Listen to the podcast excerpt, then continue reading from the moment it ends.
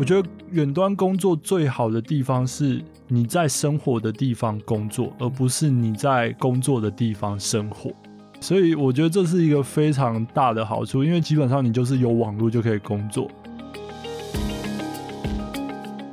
那我自己是觉得自动自发这个其实本来就是一个基本的，就是你要对你领这份薪水负责，那你要对你自己的人生负责。我觉得这其实都是同样的概念，你要跟他讲一，他才会做一；然后跟他讲二，你才会做二。但这不是一个该有的态度，尤其是你对你自己的人生。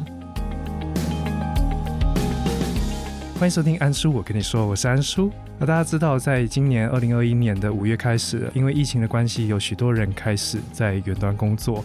但之后呢，随着疫情的趋缓，大家陆陆续续的回到自己的工作岗位。但不一样的是，其实有许多人在疫情开始之前，他的工作的形态一直都是远端的方式来进行。那今天呢，我们就请到了我的一位朋友，他的第一份工作就是以远端的方式一直到现在。我们来欢迎我们的路易斯。Hello，Hello，大家好，我是路易斯。非常的不习惯，不要还 OK，对对对。对。好，那呃，路易斯的话，其实是我在环岛的时候所认识的一个算学弟好了，对你应该算我学长这样子，对，就是替代役的学长。对对对，那我们这边就请路易斯的角度来形容一下我们当时怎么认识的好了。哦，那时候我在台东的一个小学当替代役，那反正就有一天，那个我的管理人就跟我讲说，哎，那个有一个你的学长，然后他。环岛，然后来这边借住这样子，然后他就说：“哎，那你可不可以招呼他一下？然后他可不可以住这个学校？”我就想说：“OK 啊，没有问题。”对，然后反正就有一天下课，我就在跟学校的小黑，就我们那只校狗玩这样。嗯，然后我就想说：“哎，环岛应该可能开车、骑车，顶多骑个脚踏车，应该就蛮 蛮猛的。”结果他是徒步，对我整个就是傻眼，然后整个跪在地上，我就想说：“干怎么会？”有人可以徒步环岛这样子，对，然后这就是我们的认识的过程，这样。嗯那大家在这一集上架的前后，应该也会刚好配合到环岛系列，就是我跟路易斯所认识的一个过程，还有后续的一些故事啦。因为他真的蛮照顾我，对啊，就其实我那时候我是想要叫他多住久一点，因为他在那边就是他走路环岛，环到有点那个。脚底筋膜炎嘛，对对对对。然后他那几天，我就等于说我早上都可以带他去做复健，所以我早上都不需要自勤这样子，对对对。啊，至于是哪些学校，我们这边不能讲，不好讲，不不不好说。对对对对对。好啊，总之就大家可以期待另外一个系列的节目。好，那这边的话，我们就先请路易斯来介绍一下，说，哎，你是怎么样的一个工作，然后为什么可以用远端的方式？OK，呃，应该说，我这份工作从一开始就是远端，所以在疫情前，我应该就是超前部署了，大概快 一年多的时间这样子。对，这才叫做真正的超前部署。对对对对对。那我的产业其实算是某八大产业的设备商。那这个八大不是你们想的色色的那种八大，对，反正八大产业蛮多的，那就是。不是你想的色色的，但有人可能会在那里面做一些色色的事情。对对对对对对。然后我们是他们的设备商，所以我们原则上我们是算科技公司，那也算是科技业。了解。那为什么是远端呢？呃，因为我们公司在台湾没有注册公司，我们公司的架构比较特别，就是它其实只有在某几个特定的国家有办公室。那就是有些区域，它会根据你的市场规模去放不一定人数的可能工程师，或者是有的没的这样子。对，那你的工作内容其实基本上你就是要跟全球办公室的合作，就有点像是你可以把它想成说，好，就像东南亚好了，那可能说他的办公室在新加坡，嗯，那越南、泰国、台湾可能都只有一两个人，那你其他的。有一些业务就是都跟新加坡 team 那边合作这样子，对对对。那我自己是觉得这在 global market 上面，它是一个蛮有效率的分配方式。那其实也很节省成本这样子。哦，对，的确。对。那所以其他像台湾区的话，一开始只有我一个工程师，嗯，对。那我也没有办公室需要进去，那所有的东西都是远端。那除非说是远端没办法解决的问题。你才有需要去客户现场这样子哦，所以连面对客户其实也都是远端的。对，基本上全部都是远端。那因为其实现在网络的关系，所以基本上很多东西都是远端可以处理掉这样子。哦，甚至可能请客户开视讯，你也就不用到现场吗？对，就其实我们有点是说，哦，我们从远端的地方跟客户讲说你要怎么出错，那他们那边就是会做一些很基本、很简单的除错，是他们那边做。其实就是有点像是说，好，你今天。换一个板子好了，或者是换一个 cable。如果你今天为了换一个 cable，你要开一个小时的车 去现场换，这其实是非常不符合公司的成本效益的。哦，对，那你说换 cable，我想应该基本上不要有太大问题的，应该是都 OK 才对。那我们这边要做的东西就是说，可能找出哪一条 cable 有问题，或者是哪一个零件有问题，那请他那边去做更换。然后去达到 troubleshooting 的效果，这样子。嗯嗯嗯，对，了解。那只是说，因为你刚刚也讲到，在之前你在台湾是只有你一个人来 handle 台湾整个市场，你就是代表这间公司的那个人，没有其他同事了。那所以你同时还是要兼顾了其他的工作项目嘛？因为比如说你们设备来到台湾，那出了状况的那个过程，你还是要去处理。所以你并不是单纯着重在。所谓的工程师的工作内容而已，对不对？就是进出口关税啊的那些流程什么的，你其实也要去协助。呃，其实这部分的话，站在公司的立场啊，就是一开始他一定是都先让你做基本的事情，嗯，那他会去观察说，哎，你基本的事情能不能做好？那如果能做好，他才会渐渐丢事情给你。那原则上，我原本的职务范围其实就是。哦，客户有问题，那我就是帮他排解错误，嗯，那以及就是一些哦零件的调换这样子，就是跟国外去沟通调一些零件的货这样。可是因为我比较特殊，就是等于说台湾这边只有我一个人，那后来就等于说你的那个职责范围其实它会有一点模糊，嗯嗯，对。那我因为我自己有一些过去有一些进出口的经验，那所以我就觉得说啊，反正。你还要在那边沟通，还要在那边叫其他人，那其他人也不一定比你懂。好，举个例子来讲，你要一个新加坡人或者是一个美国人来帮你处理台湾进口的问题，嗯，那跟你原本有经验来处理这个问题，那我相信你自己来处理应该是比较快。那所以其实后来有一部分也是懒啊，就是懒得再去跟人家沟通，然后在那边等干嘛？那我后来我就是干脆自己就。反而会处理，就自己全部处理掉这样子。了解，所以就是也你蛮在意，或者是你想要把这份工作做好，然后做得顺。所以有些东西如果自己能力所及，你还是把它扛下来。诶，那你当时是怎么样找到这样的一份工作啊？其实这份工作有一点误打误撞，就其实这份工作是我学生毕业之后的第一份工作。那我其实我在找工作的时候花了蛮多的时间。就是因为其实我面了很多家公司，我大概面了三十家吧。哇，对。然后我自己的出发点比较是说，你第一次找工作，你第一个你不知道怎么找，然后第二个你可能也不是那么清楚你想要的工作到底是什么。当然，我有一个初步的方向，嗯，对。但我其实我觉得我那时候也很没有到很清楚，所以我就觉得说。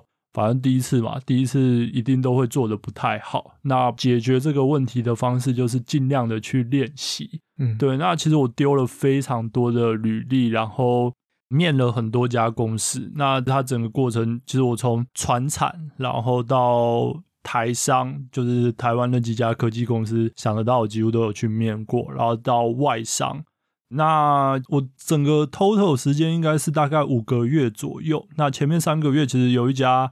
美商我其实面到第五关，然后反正我就是到最后在那个大中华区主管那个那一关没过，但那份工作其实是我最想要的，因为我觉得他的工作的内容是很适合我的，嗯，对。但最后一个第五关没过，然后就我其实那时候，对我记得你蛮失落的，对我就很北宋，我大概就一个礼拜都 真的都不想讲话这样子，对，就因为你都已经是面到最后一关，我这么努力了，对对对，就是其实。反正就后来你就想说啊，反正你还是要继续找嘛，所以就这份工作确定没上之后，我大概就是重新整理，然后又开始重新面。然后因为你等于说你前面有面了蛮多家了，所以其实你大概知道说你想要面的方向跟你想要找的公司，那原则上我就是想要往外商走，因为我自己是觉得有一些台商或者是船产可能不太那么适合我的个性。嗯哼，对，那后来就等于说，就有点像是第二 round 的找工作开始。那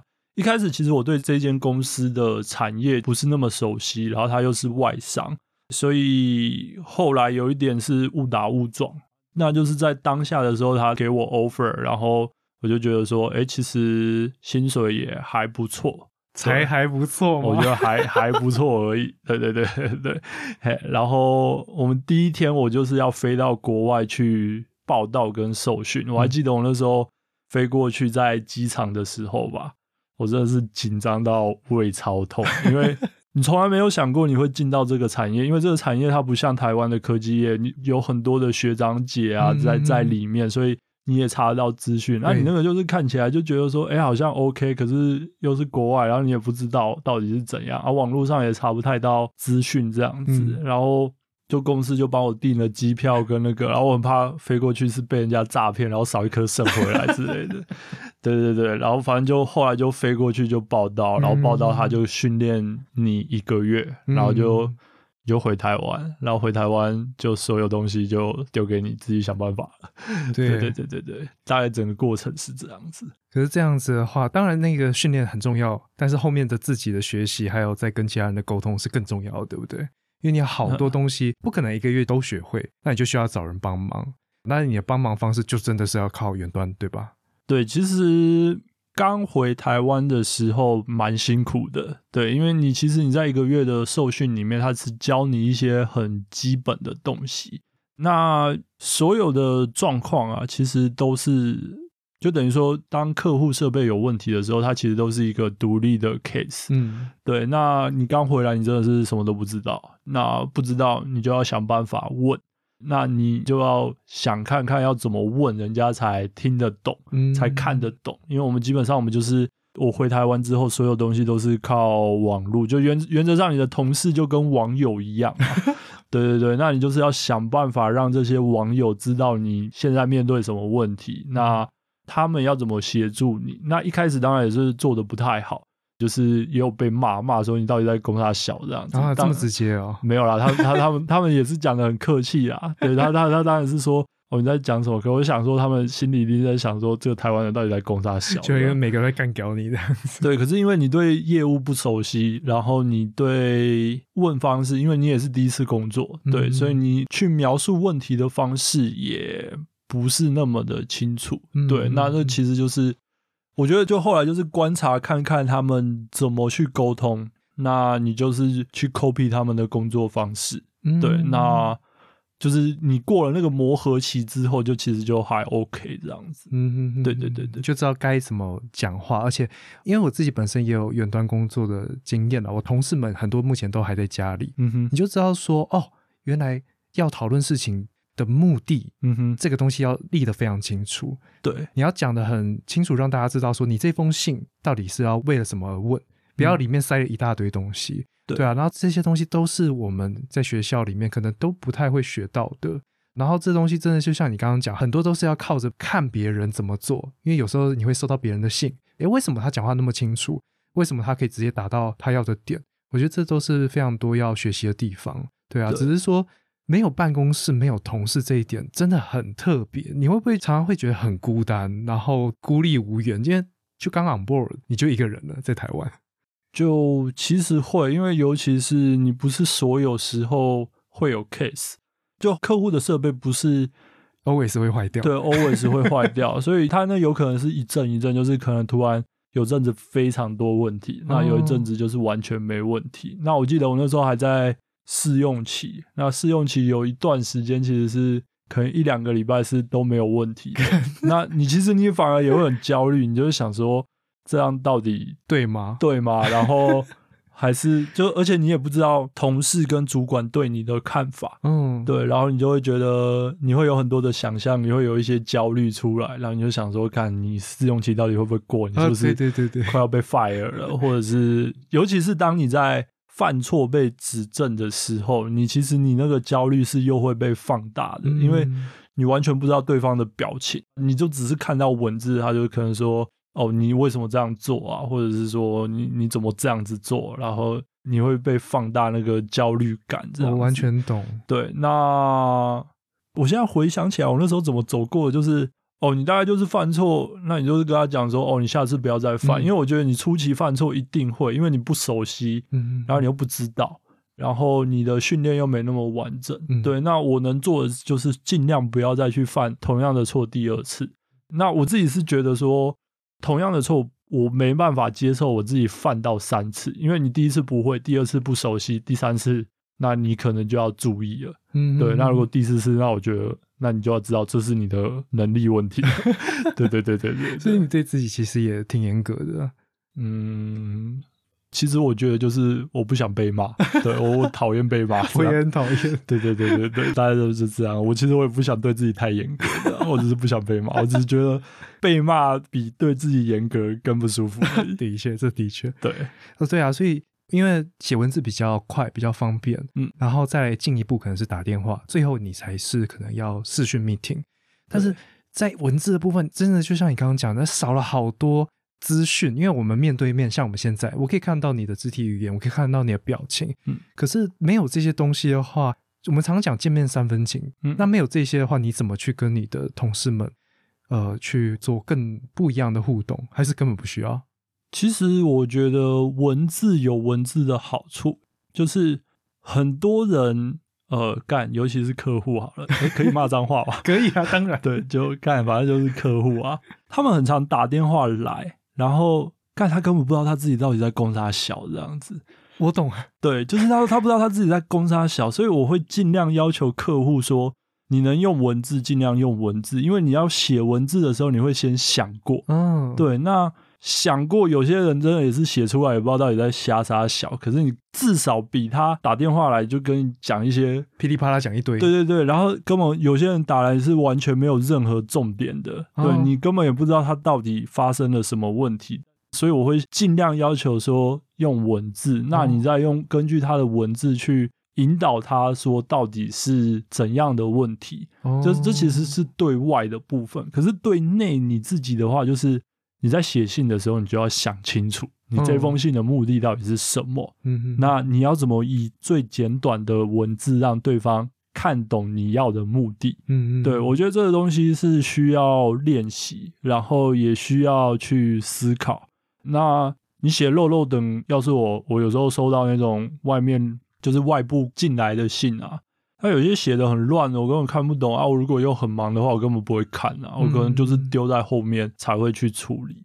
对，那你今天你又是远端，所以你其实你要去建立起你的信任跟你的那个沟通能力啊！我觉得这很重要，因为远端工作，我觉得最重要的就是沟通能力。嗯，对，非常重要啊！对啊，像我主管常常跟我们讲，你刚刚提到的目的以外，另外一个其实是要换位思考。嗯，你要去把自己当做对方，那我看到这些讯息，我到底该看哪里？是啊，他到底讲什么？重点到底在哪里？因为大家都很忙。对啊，对啊，你收到这么长的一个文章，写作文，然后是啊是啊，所以有些人讲话你都会很不耐烦啊，因为想说。看你可不可以讲重点就好，你不需要太多冗言赘字，尤其是在写信的部分。对，我有收过那种，反正也是台湾某间大公司有上市的，靠背。然后他们的一个可能中阶主管吧，然后他写的那个 email 真的是，他就有很多冗言赘字，然后他可能英文又不太好，这样子就说什么啊，很不好意思啊，然后什么很冒昧的请教啊之类的，可是。你看完整封信，它可能四分之三的文字内容都是废话哦。对，所以我并不会觉得你跟我讲这么多冗言赘字就代表有礼貌。对我反而会觉得说，我会对你的能力有一点问号。嗯，对你应该就是很清楚的跟我讲说，哎，你写这封信的目的是什么？那你想要达到怎样的结果，或者是你需要从我们这边得到什么样的资讯？我觉得这这才是重点啊！可是我觉得那可能也是中文跟英文的差异啦。就是中文很喜欢说啊不好意思啊，然后什么冒昧请问啊，对。可是，在英文其实你不需要写这些东西啊，所以这就是我觉得可能就是文化上的差异之类的。对啊，文化上导致的我们的习惯就这样。再来，的确就是其实面对面讲这些东西很快啊，你甚至可以放空，嗯哼 对不对？是啊，是啊，是啊，对啊，那但是在远端上，其实它真的就是另外一种工作模式，是啊，是啊。就需要做非常多的训练了。对，因为你其实你面对面沟通，有时候你会根据对方的表情，根据对方的肢体动作去感受到对方的意思。嗯嗯，对，但是你远端的话，你其实你就是完全看文字，然后你感觉不到对方的情绪啊，其他什么都感觉不到。然后你刚才前面有提一个是说怎么去维护跟同事之间的那个 relationship，对啊，这部分 我觉得其实幽默很重要。哦，对，就是嗯因为你没办法用语言去沟通，应该说是你没办法用说的，或者是你没办法有肢体表情。可是文字是可以达到幽默这件事情。哦对我后来觉得幽默其实很重要，就是它可以化解很多奇奇怪怪的情境，或者是有的没的这样子。可以举个例吗？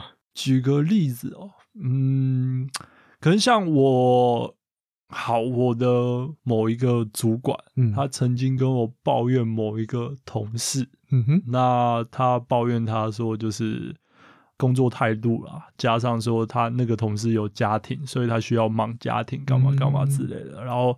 呃，这个同事都需要去接他的亲人，嗯，可能太太、小孩之类的，然后他就叭叭叭叭叭讲了一大堆这样，然后我就跟他说：“OK，就是我知道，那我以后我一定会叫我女友或叫我的另一半自己去学开车，这样子，类似类似这样子，对啊对啊，因为其实你也不太方便去讲说哦，我觉得这同事也不好干嘛没错对，所以你与其就是幽默，就有点像是一个太极，你把它打掉这样子，对对对对，我觉得我工作上学到的就是打太极跟 跟可能跟 C 罗一样，谁把东西丢给我就踢出去这样。对，赞赞赞赞赞。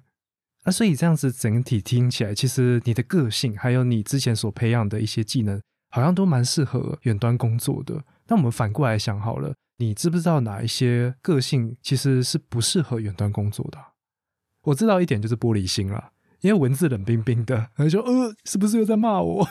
哦，其实我觉得玻璃心好像是不适合工作的 对对对，我应该换个角度想，怎样的个性比较适合远端工作？那我觉得大概是三个，一个是独立性，然后一个是规划性，然后一个是那个应变能力，这样子。就其实远端工作你没有场域的切换，你不像说进到办公室好像就是上班，然后你回家就是下班，在远端工作没有这件事情，所以你的规划性很重要。你必须去安排你的生活，怎么在生活跟工作之间达到一个平衡。像我的话，就是我早上九点到下午六点这段时间，我是会开公司 email，过了这段时间我是不开的，嗯，然后也不去回客户的讯息，要不然你会觉得你 always 在工作，嗯对你没有一个很明确的分开点，所以你必须自己去制造那个分开点，然后再来就是，当你没有工作，就是没有 case 进来的时候啊，其实你要自己去安排你的生活，你到底要好，就像可能你可以洗洗衣服啊，去运动啊，或者是呃或者是开车去台东啊，呃，对啊，你可以可以开车去台东海边工作 看看之类的，对对对，就是你要自己去安排你的那些空闲时间这样子。对，因为你不用像办公室啊，你在办公室里面你没有 case，你也是坐在那边。对啊对，那我自己是觉得远端工作，我自己很喜欢的就是说，你可以穿插一些生活上的事情在空档当中。嗯嗯对，所以我自己也觉得这个效率是蛮高的啊。嗯。那再来就是应变性，因为你不知道你什么时候工作会进来，你不知道什么时候会有状况，所以你可能要么就是哦很闲，然后突然两通电话你就变爆炸忙，你要能够去适应那个波动，对那个波动，然后跟你应变临时状况的那个反应性，然后再来就是独立性嘛。独立性其实好，就像我一个人在台湾，然后也没有办公室需要进去。你如果说你所有东西你要依靠别人，那你很不适合这份工作，嗯因为别人他根本不在台湾。对对，那你在台湾面对问题，你就是要想办法解决。那你不能解决，你要想办法去找人来协助你解决。嗯所以我觉得这三点其实蛮重要的。就会变成更主动的做这份工作。以前我们是雇员啊，就是我以前比较废的时候啦，嗯真的是哎啊，事情不能解决，那就算了。但是不嗯行，因为现在你就是台湾的那个负责人，你就是负责这整体的工作，没有人可以帮你的时候，你愿意把这件事情做完，那我嗯觉得真的就很适合远端工作，因为你在意，你可能是为了不要被骂，像刚刚讲，嗯或者是我想要完成一些事情，这些东西在远端工作是更重要的，我觉得啦。可是其实应该这样讲，就是你完成这些工作，因为好，就像我我在台湾，我的同事其实可能在新加坡，可能在印度，可能在日本。你要怎么去建立你们之间的信任，就是在于说你有没有把工作处理好，有没有把问题解决掉。嗯，对，如果你今天因为主管不会盯你，他不会去看你说哦，你今天有没有起床，有没有在待命或干嘛，这些全部东西都是自动自发。嗯对，那我自己是觉得，就是自动自发这个其实本来就是一个基本的，就是你要对你领这份薪水负责，那你要对你自己的人生负责。我觉得这其实都是同样的概念，因为好学校毕业之后，其实我们学校好了，我我真的觉得台湾很多就是很巨婴这样子，好像 你要跟他讲一，他才会做一，然后跟他讲二，你才会做二，但这不是一个该有的态度，嗯尤其是你对你自己的人生，对吧、你讲白了，如果今天好，我一个同事或者是同学好了，你要跟他讲到所有都要到那么细的话，如果是同事的话，我不会用这个人，嗯，对，因为我很忙啊，我有生活要顾，我有兴趣要玩的，我要我要到处去玩，然后要工作，对吧、我没有那么多时间去跟你说，哦，你现在几点要做什么？你要几点要做什么？那我更不可能去跟你讲说你人生要做什么，因为我会觉得说，干这干我屁事啊，对吧、你自己过得不好，那你家的事情啊，我要过得好啊。就是多找一个人进来，我不是要来照顾你，我是要你来分担这整个工作的。是啊，是啊，而且你需要有那个远端工作，就是大家看不到彼此。那你如果你工作没做好，你要怎么去建立你的信任感？嗯对，非因为常重要。没有人会管你啊。嗯哼对啊，对啊，对啊。哎、那信任感这边，其实你刚刚前面更有提到一件事情，就是你主管可能也不知道你在干嘛。嗯那再怎么说，我们在公司里面，主管他对于你的印象以及你的成果还是非常的注重。嗯那在这个关系之中，你该怎么去让他知道你是一个有能力的人？因为他不在你旁边嘛。嗯哼，对啊，这个应该非常重要吧？其实这部分的话，就像我前面讲的，你要把事情处理好。那因为我们公司其实就是他会先让你做基本的事情，那才会一步一步让你去做更多的事情。嗯那至于说主管怎么看到你的能力的话，这部分我觉得运气运气，因为你有些再有能力，你做的再好，有些主管他根本看不到。像我自己啊，我自己我觉得我比较幸运的是说，我的小主管他可能就比较是偏工程师那种，所以我可以帮公司处理进口、处理认证、处理很多非 engineer 该做的事情，嗯。他就不会看到，然后他也不觉得这是一个技能，嗯哼，对，然后他只在乎说哦，你 engineer 的事情有没有做好而已，然后他也不会去夸奖你或者这件事情。对对对对对，嗯他只觉得说哦好，我这一区没有事情会上到他那边，这样就好了。可是我的 GM 不一样，嗯我的 GM 他就有看到说，哎、我其实我可以做除了 engineer 以外更多的事情，所以后来他有 promote 我这样子。嗯对对对恭喜恭喜恭喜呃，！还没正式 promote 啊，对我也等到很不耐烦了。对对对对对，哎呀。好好，那我们这边休息一下。本集节目是由《外星孩子的地球日记》Podcast 没有赞助播出。外星孩子的地球日记是我们最暖心的大家长地球妈妈所主持的 Podcast 节目之一。由于地球妈妈的大儿子是一名特殊儿童，他一路从怀孕、产检、生产到现在，孩子一天天的长大。地球妈妈经由自己以及来宾的声音，分享着身为特殊孩童的家长这一切的酸甜苦辣。尤其是在 IG 上面，更是能感受到地球妈妈对于孩子们满满的关爱。也创建了一个 LINE 社群，提供一个特殊孩童家庭互相分享资讯的友善平台。对于地球妈妈想要了解更多的话，还可以到地球妈妈一家人另外两个频道——地球妈妈 Life Talk 和地球爸爸解签室，听听地球爸爸、小阿姨以及快乐好朋友们聊心情，聊人生，聊感情，聊婚姻，聊什么都聊。超用心又超暖心的 Podcast 创作者，地球妈妈的节目一定要听起来哦。好，那我们休息完回来了。那讲了那么多啊，其实工作上都还是会有一些有趣的事情跟鸟事吧。那你们要跟我们分享一下，在远端工作的时候有什么一些好玩的事情？呃，好玩的事情，我觉得比较不是工作本身带给我的，应该说是你怎么去安排你的工作。因为其实我觉得远端工作最好的地方是你在生活的地方工作，而不是你在工作的地方生活。对，哇，对对对对对，所以我觉得这是一个非常大的好处，因为基本上你就是有网络就可以工作。那好。就是在去年疫情刚开始的时候，我有去台东那边住两个月。对，那就像我说的，你是在生活的地方工作，所以我其实我很常躺在海边，然后 配着炸鱿鱼跟饮料，然后躺在那边海边工作这样子。对，我觉得这是我自己最喜欢这份工作的地方，就是你只要有网络，所有地方都可以，但是前提是。你要确定你在那个地方可以把工作处理好，我觉得这个其实蛮重要的哦。因为有些时候，就像好 meeting，或者是你在处理一些工作状况的时候，你其实是需要一个安静的空间。再来就是你要确定你到的那个地方网络状态是好的。对，因为我很常去一些可能没什么讯号的地方，这样。对对对，所以我自己是觉得这是这份工作最大而且我最喜欢的一个地方，而且你有。时间可以陪你的家人跟陪你的女朋友，然后去玩你的兴趣。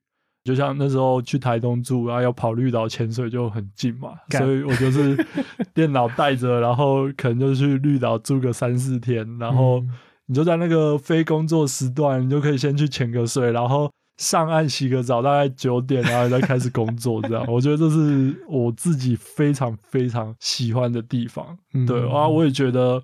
我做了这样工作类型之后啊，我没办法回去被绑在那个 办公室。我有时候要去客户那边，早上啊啊，你想到那个每天早上你要开车那个一个小时，然后在那边塞一个小时，我就觉得说，如果这样子生活，应该每天心情都会。很差这样子，嗯，对啊，然后啊，因为你远端工作，你就是哦，可能你九点睡醒啊，你花个五分钟开电脑啊，看看，哎，今天有没有 email？我没什么 email，下水喽，然后就下水啊，或者是说哦，然后就去运动啊，或者是干嘛之类的，对啊，对啊。可是就是这也像我前面讲的，你可能。就是中间突然就有很多 case，你的应变性要非常的够，嗯，对，那你的心理素质要去能够承受那个应变性这样子，嗯哼，对对对对对，因为有些我知道有些人他可能没办法这么的弹性，弹性这份很重要，那它其实就是双面刃嘛，你生活也有弹性，那可是你工作也有弹性，对，就有好有坏这样。那至于。一个是去世，另外一个是什么？鸟事哦，鸟事哦，鸟事干爆干多的，妈的爆干多，真的是爆干多的。因为他毕竟还是工作，所以你一般人工作上遇到的不开心，基本上也都是一样，都会遇到。嗯，对，不管是主管啊、同事啊，可是同事会比较少一点啊，因为同事不在你旁边。嗯，然后主管可能骂你，你就是文字看一看，不要太往心里去，因为你不是当面被骂嘛。然后所以我觉得那个。自己不要太往心里去就还好。那有时候工作量很大，那因为我又一个人在台湾，所以有时候会有那种孤立无援的感觉。嗯，但是就也像我前面讲的，这其实就是所有事情都是双面的。那它有好就会有不好。那你自己能调整的就是你的心态。那另外一个我自己是觉得比较烦的，可能就是有一些。对，有一些外部的讯息啊，会比较让你觉得比较烦，就一些可能不合理的要求，或者是比较没水准的要求，对，或者是你不懂那个人到底在干嘛，或者是对方问一些非常基本的问题，我我遇过那种真的把线拔掉，问我说为什么断线的，我我真的不知道我该讲什么，可是。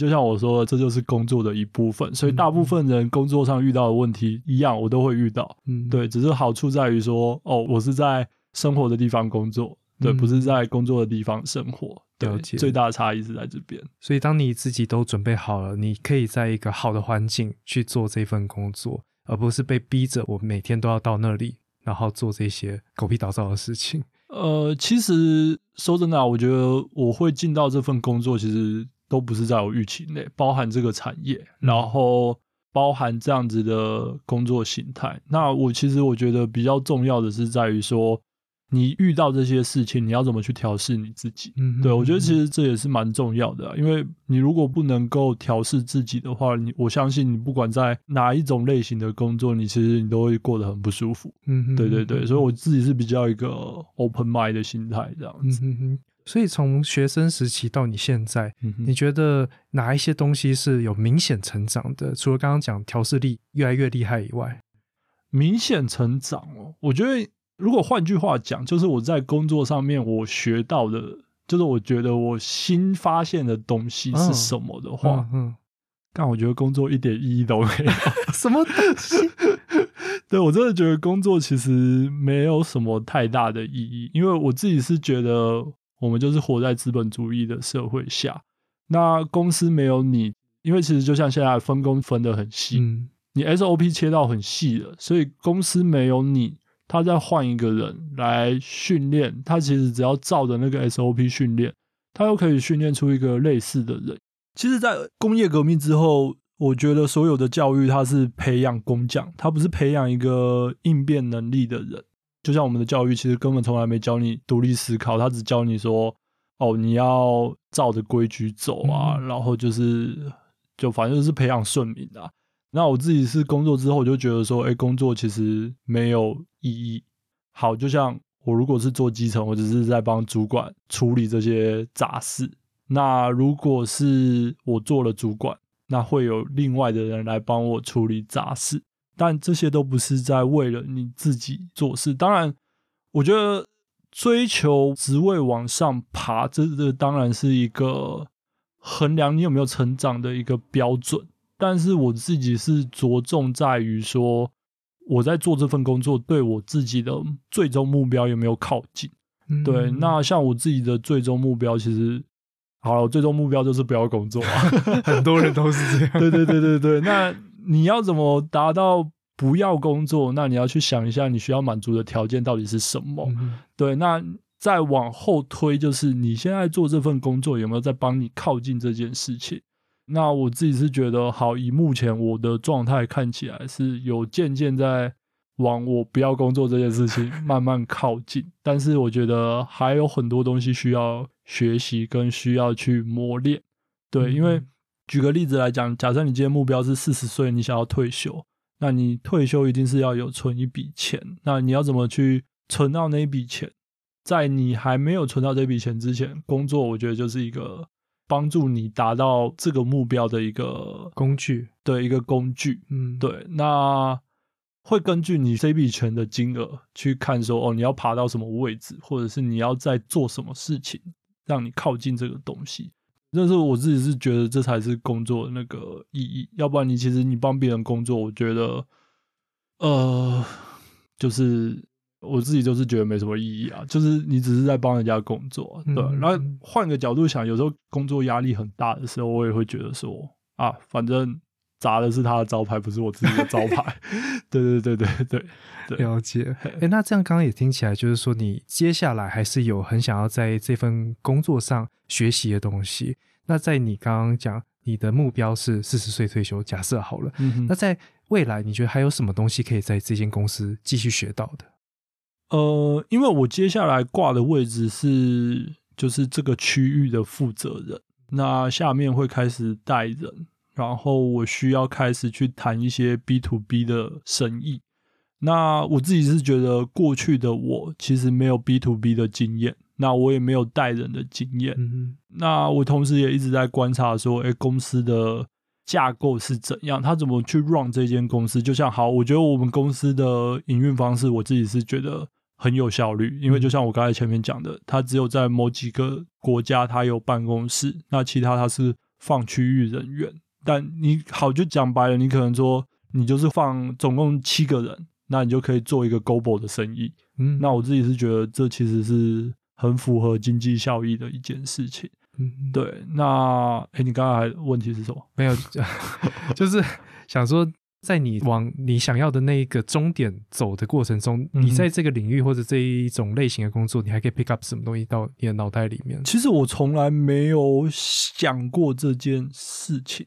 那因为其实我自己是觉得说你，我到现在啊，我以前可能我会做什么三年规划、五年规划，但是因为我觉得疫情之后，这世界变化速度真的是太快了。嗯你可能就像好，今年疫情五六月的时候爆发，你下个月会发生什么事情你也不知道。哦也是，你人生其实也是，我看那种人家三天就是得 COVID，然后三天就死掉了。嗯刚好我自己就觉得说，诶，那现在的世界变很快，然后人生也很无常。那我现在只着重于说，哦，我把当下的事情做好，因为你换了新职位，你也会有新的挑战。那这个挑战是什么，我也不知道。没有办法去预想。对我也没办法去预想，所以我只觉得说，哦，那我就是把当下的事情做好，然后去想说，就是你怎么在生活跟工作当中找到一个平衡。因为我自己看到那个口外三天走掉，好像那个人才三十几岁吧，嗯我就想说，干，如果是我，我还在缴房贷，然后每天被关在那边，我如果就这样走掉，我会觉得我人生一点意义都没有。嗯哼哼对，那至于我还想在这份工作努力的原因，是因为我接下来的 position 其实有很多我过去接触不到的东西。嗯对，那我会希望说，哎、其实像 B to B 的这块是我很有兴趣的，那我过去是没有这个机会可以去尝试的。那我相信，呃，如果你今天直接要自己创业去谈 B to B，跟你有先帮公司去谈 B to B 后再自己创业的话，我相信第二个的风险会是比较小的。嗯，绝对。对，那我最终目标其实我是想要自己出来做。那至于做什么跟怎么做，我现在都还在构思的状态。嗯，对对对对，所以那其实我不知道，反正就有点切走切看啦，然后把嗯当下事情做好，然后可能未来有一天有那个时间跟那个机运可以出来，适合出来，那我就觉得哦，搞不好我就会出来。但在那一天到来之前，我可能就是哦，反正就把当下事情做好，这样就好了。嗯嗯嗯嗯嗯哼，因为在大公司里面，其实我自己的老板也很常讲，你在这个大公司里面，公司是有钱的，而且像你刚刚讲，砸的也是公司的招牌，所以你要尽量去用这些资源，而且是在你能力所及的范围里面去拿。那在这过程中，你就可以去成长，然后成长之后就可以带到你未来可能想要做的事情。我觉得这是一个非常厉害的一个思路啦。那远端工作，我相信一定会变成未来趋势。嗯那对于未来可能会开始接触这样的一个工作模式的人，在这边你有没有想要再跟大家说些什么？其实我觉得，对远端工作未来绝对是一个趋势。那在台湾这一块是走的比较慢的，对，对。那尤其是在去年疫情的时候，其实很多国外的公司都改成远端。那我其实自己是觉得它的优势蛮多的，就有点像是说，好，假设今天大家都远端的话，你咖啡厅你也不用分什么平日假日啊，你就是你的客源很平均。那在公司营运的角度来讲的话，就像台湾现在房租就是最大的一笔开销，那你可以去省去那个开销这样。那至于说要踏入远端工作的呃有兴趣的人，你需要哪些心态？那可能就像我前面讲的，就是你的独立性、你的规划性跟你的适应性，这三个其实是蛮重要的。大概会是这样子。嗯，就是从这位非常有经验的远端工作者，没有没有没有没有没有，对我只是误打误撞，然后且走且看这样子。对啊，因为我自己的同事们，他们比较常会抱怨的，就是说生活被打断，嗯哼，以及工作被打断，还有再来就是我找不到那个切点。那刚刚我们的路易斯就是有分享许多他自己的方法，那大家如果未来有需要的话，也可以做这样的一个调整，我觉得一定会有很大的帮助啦。嗯嗯，对对，那今天就非常开心啊，能够找到路易斯来跟我们分享这一些有趣的工作经验。那我们今天节目就到这边，我是安叔，我们下期再见，拜拜，拜。拜。你好没气啊！好，拜拜。